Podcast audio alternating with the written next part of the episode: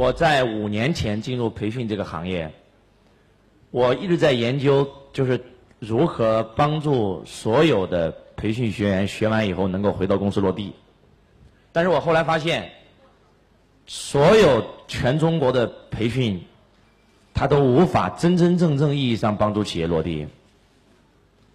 后来我才发现，有一家公司很厉害，叫麦肯锡。这家公司它为什么可以帮到企业呢？因为他不单给你做培训，老板培训是为了提升老板的境界和格局，咨询师进入企业里面是为了把机制导入到企业。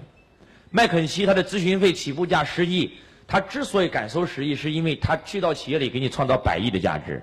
所以这个时候我就告诉我自己，光做培训不做咨询落不了地。但是光做咨询不做培训也落不了地，在全中国有很多咨询类的公司，他去到企业里面辅导，结果不辅不倒，一辅就倒。为什么呢？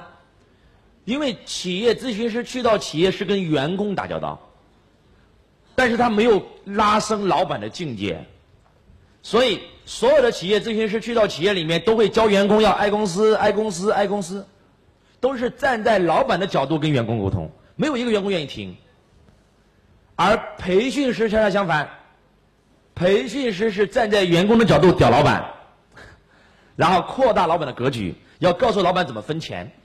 但是老板是分了钱，但是到员工那里，员工没有来上过课，我这样讲话能听懂吗？所以到最后还是无法落地。所以我就一直在研究如何能够帮助，最起码帮助我的学生先落地。然后我就在想。必须要找一个咨询师合作，我就开始淘宝，知道不？找了很多很多咨询类的公司。就等一下我们会讲到总裁做的第二件事、第三件事的时候，就会跟就是第一个总裁要做的第一件事叫做什么？定战略，就是设计企业的什么商业模式。但是企业设计商业模式设计完成以后，需不需要人去干？是需要人。但是最开始一定是用用用人去推动这个商业模式的进行，但是如果这个企业总是依赖人，这个企业就无法长久。这样讲话能听懂吗？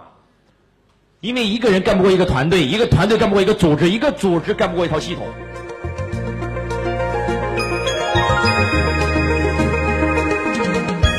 听好吧？所谓的第三步教你们造平台，今天晚上我们会讲到这个主题，其实就是为你帮你打造企业的一套系统。不知道有没有讲那个案例，就是讲那个那个生日卡的案例有讲吗？求卡可以第一卡生日卡有没有讲？嗯，那个小女孩小女孩那个案例没讲吗？没讲啊？提了一下是吧？你们知道那个小女孩是谁吗？那个小女孩是八万七会长捐助的学生，就是在陈安之老师课程现场，呃，然后有一些同学上不起课，然后周老师带着大家一起捐助。有一个会长捐了十个名额，其中有一个小女孩上大三，她连上课的路费都没有，然后结果就听了一堂课，回到学校立刻马上开了一家自己的公司。这个案例没有讲吗？没有啊。那个金榜题名卡讲了没有？金榜题名卡没有讲。这两个案例非常经典，我给你们讲一个啊。假设说她是在校园里面上上课的一个大三小女孩，你们现在假设啊。假设你们现在都是学校的学生，好不好？是学生的举手，都是我同班同学。我问你个问题：是不是你一年都会过一次生日？是不是每每个人每个月，嗯，就是几乎每天学校都会有很多人过生日？只要你过，只要你成为我的会员，只需要给我交六十八块钱，在你生日当天，我送你一个五磅的蛋糕，而且在我指定的饭店吃饭打七折，而且在我指定的饭店 KTV 什么那个电影院，然后什么的全打折。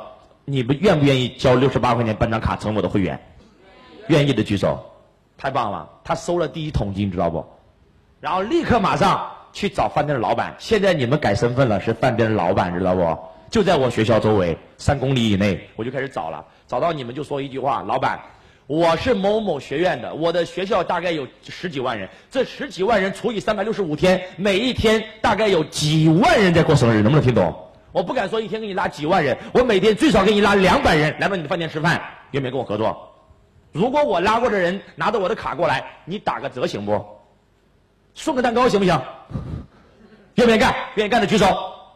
你不愿意干旁边那个饭店愿意干，能不能听懂我在说什么？找到电影院，找到 KTV，把这个方法全部谈完以后，这叫空手套白狼。开卡的钱他能赚，然后拿着他的卡去饭店吃饭消费以后，那个饭店老板还得给他返利。拿着他的卡去看电影还得给他返利，拿着卡去唱 KTV 给他返利，拿着卡去洗脚按摩都给他返利，剪头发也给他返利，能不能听懂我在说什么？你们还记不记得昨天我晚上的时候跟你们说过一句话？我说互联网时代之所以革了我们传统企业的命，因为互联网企业两个字叫免费，收费时代已经结束，免费时代已经来临。最好的商业模式就是把贵的变成便宜的，把便宜的变成免费的。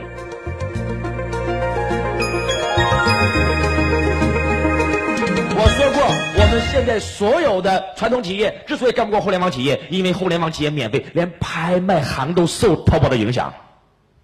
但是，请问让咱们免费，咱们免费得起吗？咱们免费不起，对不对？咱们免费的是别人的库存，别人免费的是咱们的库存。哎，能不能听懂我在说什么？也就是我们没有互联网企业那么雄厚的资金。我们没有办法烧钱，互联网企业最早都是靠烧钱烧出来的，烧出来流量，然后烧出来现金流，才有可能盈利。但是我们传统企业我没有钱烧，那怎么办呢？难道等死吗？你们知道马云的使命是什么吗？让天下没有难做的生意。我后来发现，马云做完阿里巴巴以后，真的太棒了，全天下的生意都做得很难做，都都现在变得很难做。哎，是不是？线下的生意都做得很难做，因为都受线下冲击。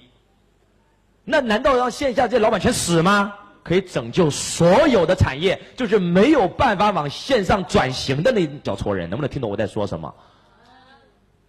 就那一小撮人，那一小撮人整合完以后，不会受互联网冲冲击的。我想告诉我们在座的各位，这个时代是渠道为王的时代。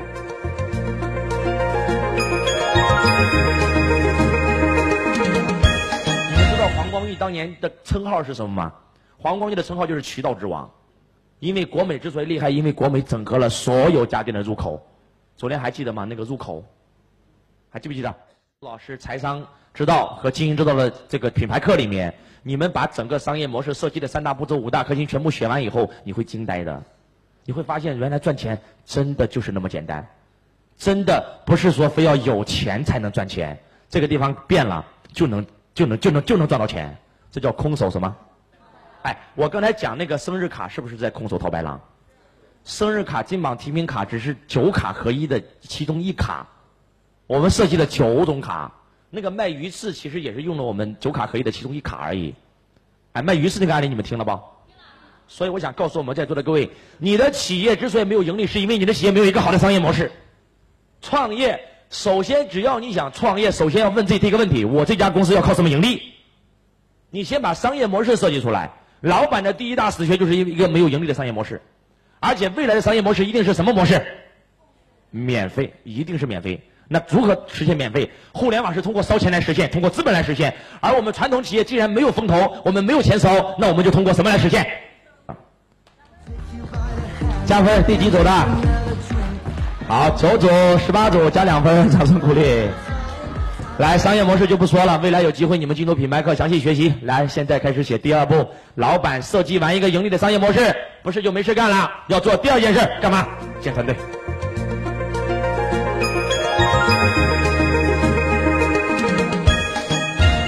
道那个小女孩设计完生日卡以后，是不是每天都要去宿舍敲门卖卡？是不是？是个屁！敲门卖卡多费劲啊！直接在校园里面把大家约到教室里，一场阶梯教室就是八百人，然后就上台直接公众演说，演说完就卖了吗？能不能听懂我在说啥？他告诉他的团队，首先他不是他不是先去卖卡，他去先干嘛？有了一个模式以后，有了一个模式以后去干嘛？对了，要先招人。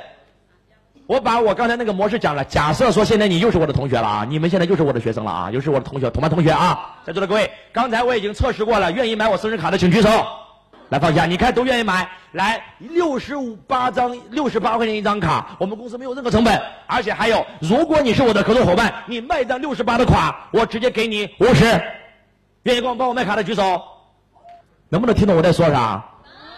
你自己卖出去五十。而且如果你自己不会卖卡没有关系，把学员约过来，我来公众演说，成交以后分你三十，你什么都不用干，只要就做个邀约动作，愿不愿意？我还教你微营销，愿不愿意？要不要跟我一起干？要跟我一起干的举手，交三百块钱。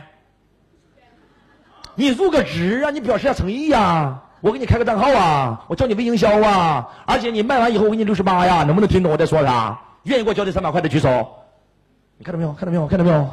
能不能听懂我在说啥？商业模式出来以后，先把商业模式卖给谁？卖给自己的员工，收笔钱，还招了一帮人，然后帮他满世界卖卡，把人都约过来，他来讲，能不能听懂我在说什么？哎，建团队是这么玩的，知道不？在座各位，我新思想的所有员工不但没有底薪，我告诉你，你不要小看这些站岗的助教啊。每一个有资格来到我的会场站岗的，都是我的学生，听了我的课，然后加入了新思想。也就是我的员工不但不给他发钱，他要在我这上班，还要先给我交点钱。你不是我的学生，我不收你，因为你不认同价值观，我收你钱，我我我我让你做我员工干啥？能不能听懂我在说什么？但是他们赚的钱比你还多，为啥？他拿提成啊，他拿分红啊。新思想我每年发百分之四十分红出去啊，所以我想告诉我们在座的各位，也就是。有了一个好的商业模式，把这套模式先卖给你的员工，收笔钱，公司开始开张，然后员工帮你跑客户，而且这些员工都不是员工，个个个个都是老板，因为他们在你这儿没工资，他们在你这儿就是拿股份的，所以这些人都不会把自己当员工，他们会把自己当。我刚才讲这个，如果你打通了以后，其实你已经大概明白了创业是怎么来的。当年马云也是这么干的。马云当年把那十八个人叫到杭州去创业，一个月给别人发三百五十块，结果发了两个月没钱了，然后他找员工说：“兄弟，你能借我点钱发工资吗？”他找员工借钱给员工发工资，员工还真的借给他。你找谁说理？当年任正非更狠，任正非当年在深圳一无所有，农民房，四五十岁开始创业，一无所有，跟着员工干，员工跟他一起干，干到半年，跟员工说：“跟我好好干，半年以后给你们发分红，你们都是老板。”而且任正非开业第一天就跟员工说了：“兄弟们，跟我好好干，将来在深圳买房子一定要买阳台比较大的。”别人问他老板为啥？任正非说：“将来钱太多了，经常拿出去晒一晒，怕出毛。”然后大家都跟着很兴奋干，知道不？啊，就开始干。然后结果说说干到那个年底一起发工资，知道不？然后干到年底的时候没钱，那怎么办呢？然后立刻马上把员工叫过来说：“工资可以发。”企业账上的的三百万，三百万的账户已经盈利了。但是现在我有一个想法，你们想不想用你们的工资直接入股成为原始股东？咱们明年要做五千万，后年要做五个亿，三年以后要上市，要成为全世界最牛逼的通信企业。然后员工一想，老板那就入股吧，一毛钱没发回家了。回家以后第二年开工啊，开工费都没有，房租交不起了。任正非又想这怎么办呢？然后又把员工叫过来开了个会。公众演说说这样吧，我告诉你们，讲了一下华为的三年计划、五年规划，讲到现场所有华为人热血沸腾，说了一句话：现在我再给你们一个机会，你们回到家把自己最好的朋友全部叫到现场，如果他们有钱可以投资华为，成为华为的股东；如果没有钱，就跟咱们一起干。有钱的出钱，有力的出力，然后白招了一批员工。我告诉你，华为前两年几乎没有发过工资。你们知道华为为什么是全员持股吗？任正非到现在不到两个点的股份，一点多，你知道为啥吗？不是说他想把股份分出去，因为当时没有钱，他只拿股份去勾引员工，到最后分着分着分着分着分着分分着这股份都分出去了。但是没想到企业做得更好了，能不能听懂我在说什么？哎，你把我今天上台上台讲这段，如果听懂以后，现在有没有一个思维，就是创业怎么还需要钱呢？哎，能不能听懂？你们知道我跟谁学的吗？你们知道我我我我这辈子没有崇拜过别人，我只崇拜过一个人，这个人是我的第一任老板。你们可以看一有人看一梦而生吗？一梦而生讲的故事每一个都是真的，我周文强可以对着镜头发誓，我写的每一个经历，我写的每一本书，我说的每一句话全是真实的。你们所有人可以调查我，可以人肉搜索我，我讲的每一句话，你可以找到我的员工。我讲到我当年把我工地里赚的钱拿了四百三四千三百块钱交给电脑学校方圆电脑学校，没有人相信我，都认为是假的。结果有一次两年前我在苏州成功学跟陈安之老师一起演讲，现场一千五百人。我讲完这段以后，有一个人冲上来，知道他是谁吗？他说：“他说你真的是周文强吗？”我说：“是啊。”他说：“我是方圆电脑学校的第一任校长。”我说：“马校长，十五年前我给他交了四千三，十五年以后他给我交了八千七，成为了我的学生。我的偶像是我第一任老板，知道不？我当年在洛阳做的挺好，销售冠军第一名，知道不？我我深圳有个老板，然后就跑到那个洛阳。”说他的公司多大多大多大多大啊！给我讲的无限大，然后就把我挖到了郑州，知道不？他挖了五个人，这五个人全是河南省各地方最最最最牛逼的人，然后全挖过去。呃，洛阳是挖的我，新乡挖了一个人，那个人也在现场，是我多年的同事。我到他公司才知道，他的公司已经破产了，他负债三十多万。然后我们重新起了个盘，然后帮他卖 MP 三。现场做渠道卖耳机，卖耳机配件，然后做整个河南省的市场。我我们一个月帮他赚了二十万。到发工资的时候，老板说：“兄弟们，你们来到郑州都是有梦想的人，肯定不是为了工资来的。你们都畅想着有一天能够在郑州拥有自己的房子，拥有自己的车子，对还是不对？”我说对。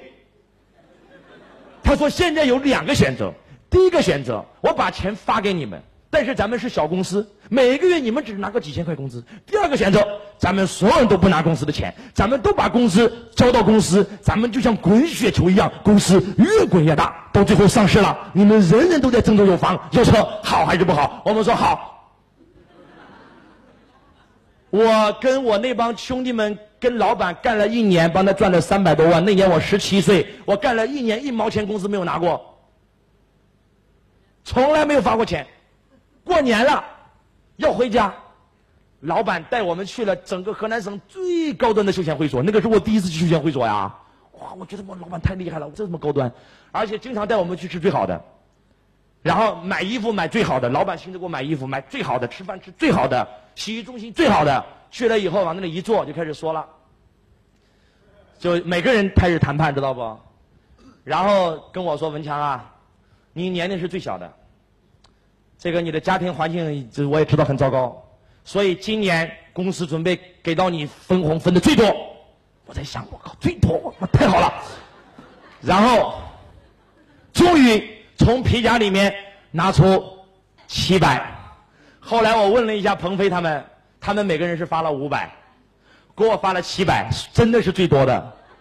我拿了七百块回家，我妈特别喜欢看电视。我家里是一个小小的那个黑白电视，我给我妈换了个彩电，我记得很清楚。我们在那里干了一年多，从来没有赚过一毛钱。当然了，公司管吃管住啊。你们知不知道周老师当年出差，公司给的补助是多少钱？三十块钱一天。我去洛阳出差，我去郑州出差，我要住，你知道这三十块钱是什么钱吗？吃饭加住宿。知道周老师住什么床位吗？十块钱一天的，吃饭吃两块钱一顿的，然后还能剩几块钱。我想告诉我们在座的各位，就真的就是那么过来的。但是我从来没有抱怨过。如果是你们跟老板干了一年，一毛钱没给你发，你们会把他骂到天上去，对不对？你知道我这辈子最感恩的是谁吗？就是他，因为他教会了我如何空手套白狼。他教会了我如何不给员工发工资，公司还能员工还能够像当老板一样帮他干。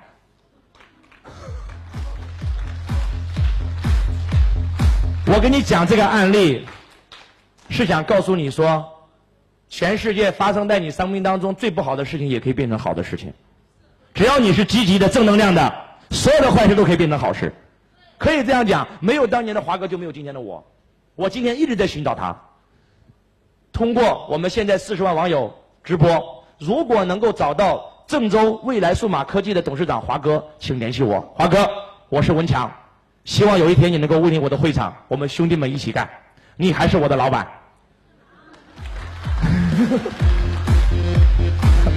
我一直在寻找他，知道不？他是我唯一一个敬重的人，我从来没敬重过别人。我不管跟多少亿身价老板在一起工作，我从来没有觉得这个老板比我厉害。但是只有华哥那个气场，那个气场，那个气场太厉害了，在座各位，他不但不给我发钱，他是就是供货商给我们公司供货，从来没有给他发过钱，我们从来没有供货给供货商发过钱。我们当时卖耳机，在深圳华强北，然后有一个进货，我记得那个广东人，我记得名字记得非常清楚，姓林，我们叫他小林林总。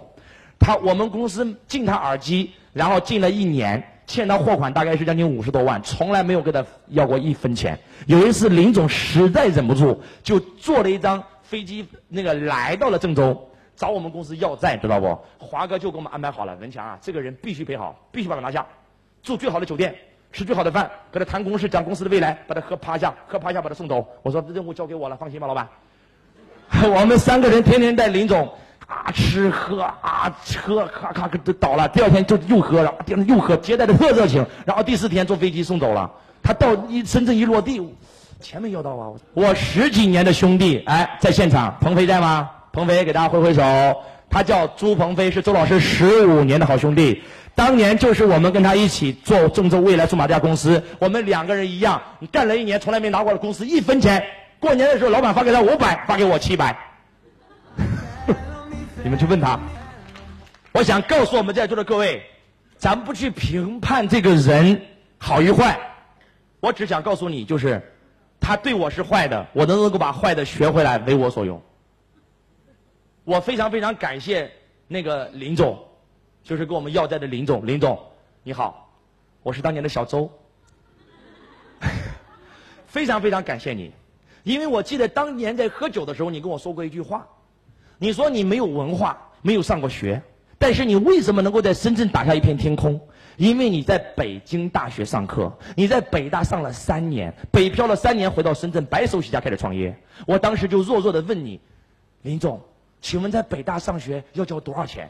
你告诉我说不要钱，两年以后我到了深圳，我想到了你这句话，我去到北京学习罗伯特 T 星级的课程。我在北京除了学星级的课程以外，两年时间我在北大清华上了两年的课程，就像你一样，我没有交钱。林总非常感谢你，没有你就没有我的今天。哎，看似玩笑，是真事儿，是真事儿。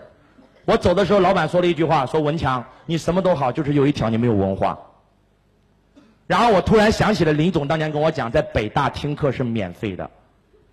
哎，我这个方法教给你们了。哎，我教给你们以后，如果有人真的有心，就要要去北京了，知道不？我不跟你们开玩笑。你们知道我我我要成为亿万富翁那个梦想是什么时候升起的吗？我在十八岁在北京学习财商的时候，我有一次在北京大学听了一场演讲会，每天。早每天晚上的七点钟准时有讲座。北大那天晚上请了三个人，一个人叫做李想，汽车之家泡泡网创始人，他是我们八零后所有人的偶像，因为他在高中的时候就就变成了亿万富翁，被誉为京城四少。我就在台下，他就在台上。当我看到他的时候，我告诉我自己，他是八零后，我也是八零后，为什么他是亿万富翁而不是我？既然他可以，为什么我不可以？第二个人是商界杂杂志的老总，我的我的品牌课的学员都知道，我一直在给你们推广一个杂志，这个杂志我看了十五年。我之所以今天这么懂商业，是因为这十五年以来，我每一个月都会按时买一本书，这本书叫《商界杂志》，十块。那天我在北京大学第一次见到商界的董事长。那个时候，商界在整个全中国是一家非常非常小的发行社，但是那个老板一口气送了我们五本书。我看完那五本书以后，我才发现我进入了一个波澜壮阔的世界。我仿佛触摸到了未来，我能够触摸到柳传志、张为民，包括马云、史玉柱、郭台铭、王永庆、李嘉诚、黄贵、乔布斯、比尔盖茨。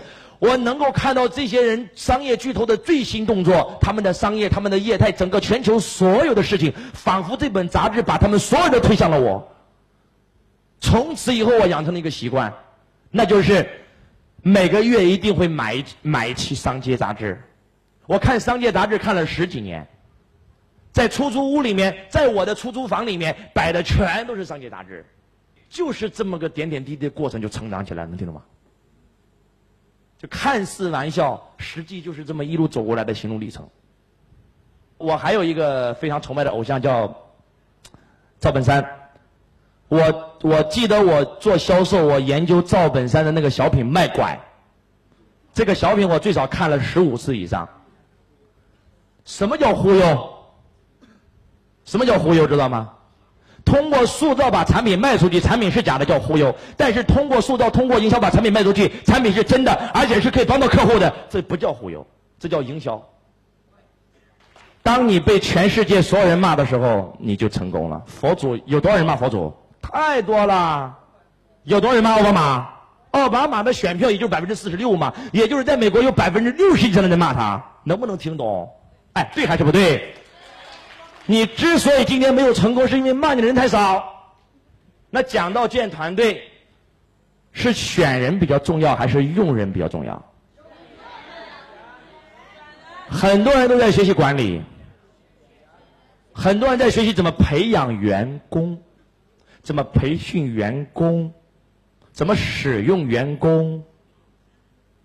到底是选人比较重要，还是用人比较重要？要打造团队，必须学会几个本领：选人、用人、留人、改造人、教化人、降服和驾驭比你更厉害的人。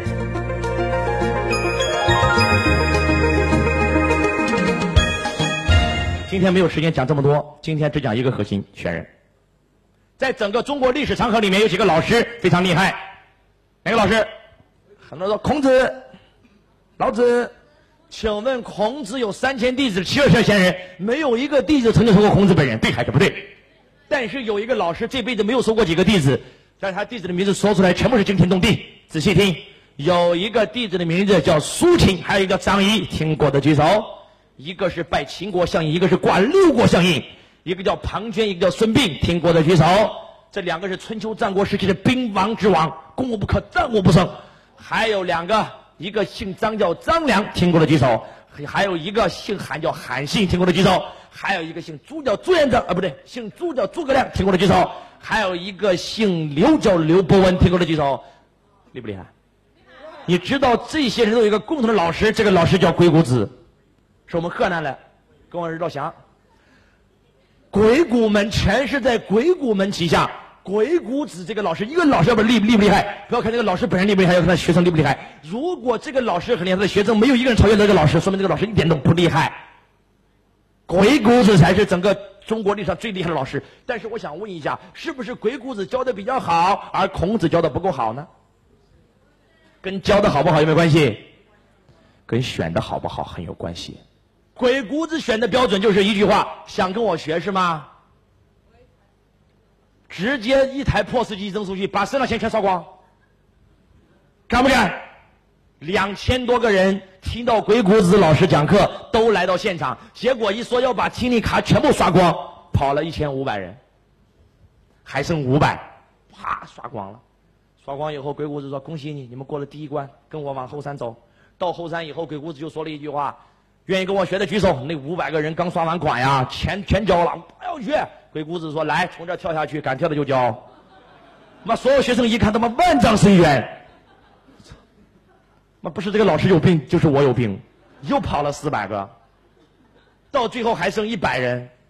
鬼谷子说：“赶快跳，谁敢跳谁谁谁就跳。”就真的那一百人要跳，知道不？他妈跳到半空中被他拉下来，这么收成弟子，就这么收的，知道各位？哎，很多人可能觉得太夸张了。我告诉你。你们知不知道达摩祖师选的标准更夸张？知道谁是达摩吗？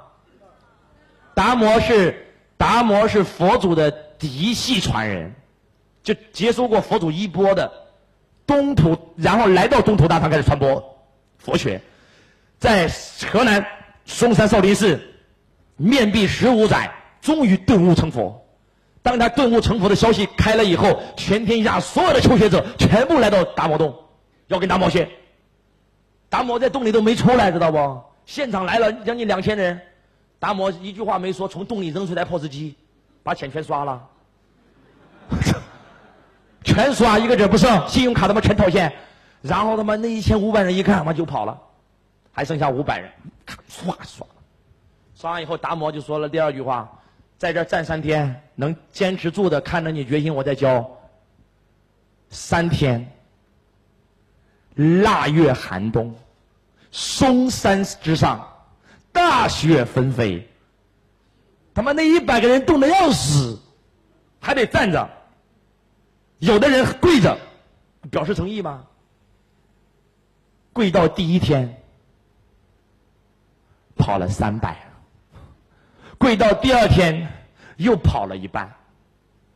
当这些人在冰天雪地里面冻着的时候，达摩在达摩洞烤着火，吃着肉，唱着“你是我的小呀小苹果”，然后那五十个人就说：“老师，你唱小苹果，你烤火吃肉，让我在这挨冻。”又跑了几个，最后只剩下五个人，就已经冻成雪人了，知道不？啊，都冻成雪人了。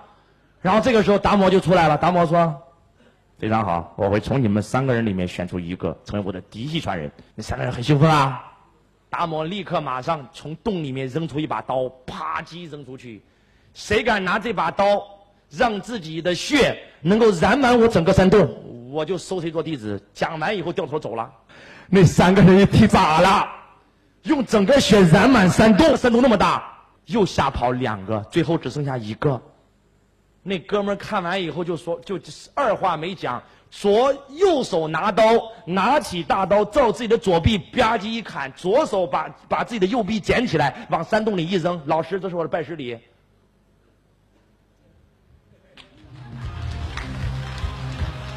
然后达摩就过来了，达摩拿了六支香，先拿个推推刀，头上嗯，六支香烧红，我要烙六个点能不能行？胳膊都断了，还怕留个点吗？弄吧，师傅就，啪啪啪啪啪啪啪烫六下，烫完以后说了一句话：“阿弥陀佛，你就是二祖。”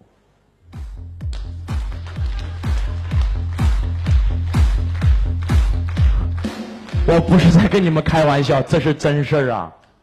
二祖断臂拜师啊！你们百度搜索一下。这是真事儿啊！我讲的每一句话，虽然是以游戏的口吻给你讲出来，但是这是真事儿啊！二祖真的是断臂断臂拜师啊！在这各位，你告诉我，是选的比较重要，还是用人比较重要？很多人老板说我在学习怎么培养人，怎么管理人。有一个老板姓刘，叫刘邦，听过的举手。刘邦夺得天下，刘邦说：“孤打仗不如韩信，用计不如张良，赶后勤不如萧何，赶马赶不过曹参、夏侯婴。但是孤可以驾驭这些的兵无所用。在没有韩信的时候，他没有打过一次胜仗；在没有萧何的时候，他连粮草都没有；在没有张良的时候，他处处败。但是有了这帮人，他取胜，夺得整个大汉天下。但是我想问一下，请问，韩信是刘邦培养出来的吗？啊，是啊。”张良是刘邦培养出来的吗？萧何是刘邦培养出来的吗？是这些人本身就是那块料。韩信在没有做大将军之前，他没带过兵，没打过仗。当年在项羽军中，只不过是一个执戟郎，只是个伙夫。来到来来到这个刘刘邦帐下，也不过是个管粮草的一个普通士兵而已。但是被萧何举荐。就直接拜为大将军，封坛拜相。在座各位，我想告诉我们在座的各位，是被他培养出来的吗？是他选的好，不是培养的好。能不能听懂我在说什么？能不能听懂我在说什么？在座的各位是汉族的，请举手。你们知不知道谁给了个民族叫汉？汉武帝刘彻给了我们个民族叫汉。汉武帝刘彻的口号叫做“凡犯我强汉者，虽远必诛”，就是因为他这句口号，让全天下所有人都知道有个国家叫在东方，叫做汉朝，大汉王朝。那个地方的民人叫汉族，他们矗立整个东方。我想告诉我们在座的各位，汉武帝为什么可以能够取得如此的宏图大业？因为汉武帝帐下有几员人，第一个人姓卫，叫卫青。卫青在没有做大将军之前是做什么的？你们知不知道？是做马夫的。海远大将军、骠骑将军霍去病，你知不知道汉武帝敢用他家的车夫做大将军，敢用十七岁的霍去病小孩做骠骑将军，更狠的是敢用十三岁的桑弘羊做宰相。十三岁的桑弘羊做宰相，能不能听懂我在说啥？整个朝野所有人反对，怎么能让十三岁小孩做宰相呢？刘彻说：“我打仗不要钱啊。”你们算账能算得过桑弘羊？你来当，你你当不了，你必须让他来当。全天下给我找一个算账能算过商弘羊的，能不能听懂我在说什么？咱们在座的各位，来，咱们选的标准是什么？你们自己说。传统企业，传统企业老板选人是怎么选的？你们自己说，说实话吗？实话实话说。我告诉你，传统企业老板选人是这样的：第一个，学历、经验、长相、年龄、资历，哎，是不是？是不是？请问这些东西跟这个人能否帮助你企业崛起有没有关？有没有关？一点关系没有。我想告诉我们在座的各位，你知不知道？刘就是那个刘邦选萧何，萧何在没有做丞相之前的职业是什么？看监狱的。樊哙在没有做将军之前的职业是什么？杀猪的。那个韩信在没有做将军之前是做什么的？伙夫。然后周勃在没有做将军之前吹响器的，谁家死人了去吹响器？那那那那那百百百草百百百百百鸟朝鸣。然后那个叫什么？萧何。啊，还有还有一个叫张良，张良在没有做他公司谋士之前是做什么的？是通缉犯，刺杀秦始皇被整个全中国政府通缉，能听懂吗？请问选人跟这个人的学历、长相、资历、经验有没有关系？很多人说我们要有经验的，我告诉你们，小公司老板都喜欢拥有经验的，大公司老板都不喜欢有经验的，因为有经验的都变成老油条了。他们喜欢用新人，海尔的张瑞敏最喜欢用的是新人。所有的大企业都在做校园招聘，有没有发现？不管是华为啊，他都喜欢做校园招聘。你知道为啥吗？因为新人就是一张白纸，你图什么他就是什么。他听话，他有热情，能不能听懂我在说什么？员工在企业里面什么都不需要有，只需要有一个东西就是激情，对工作充满激情，对这个事业充满激情，够了。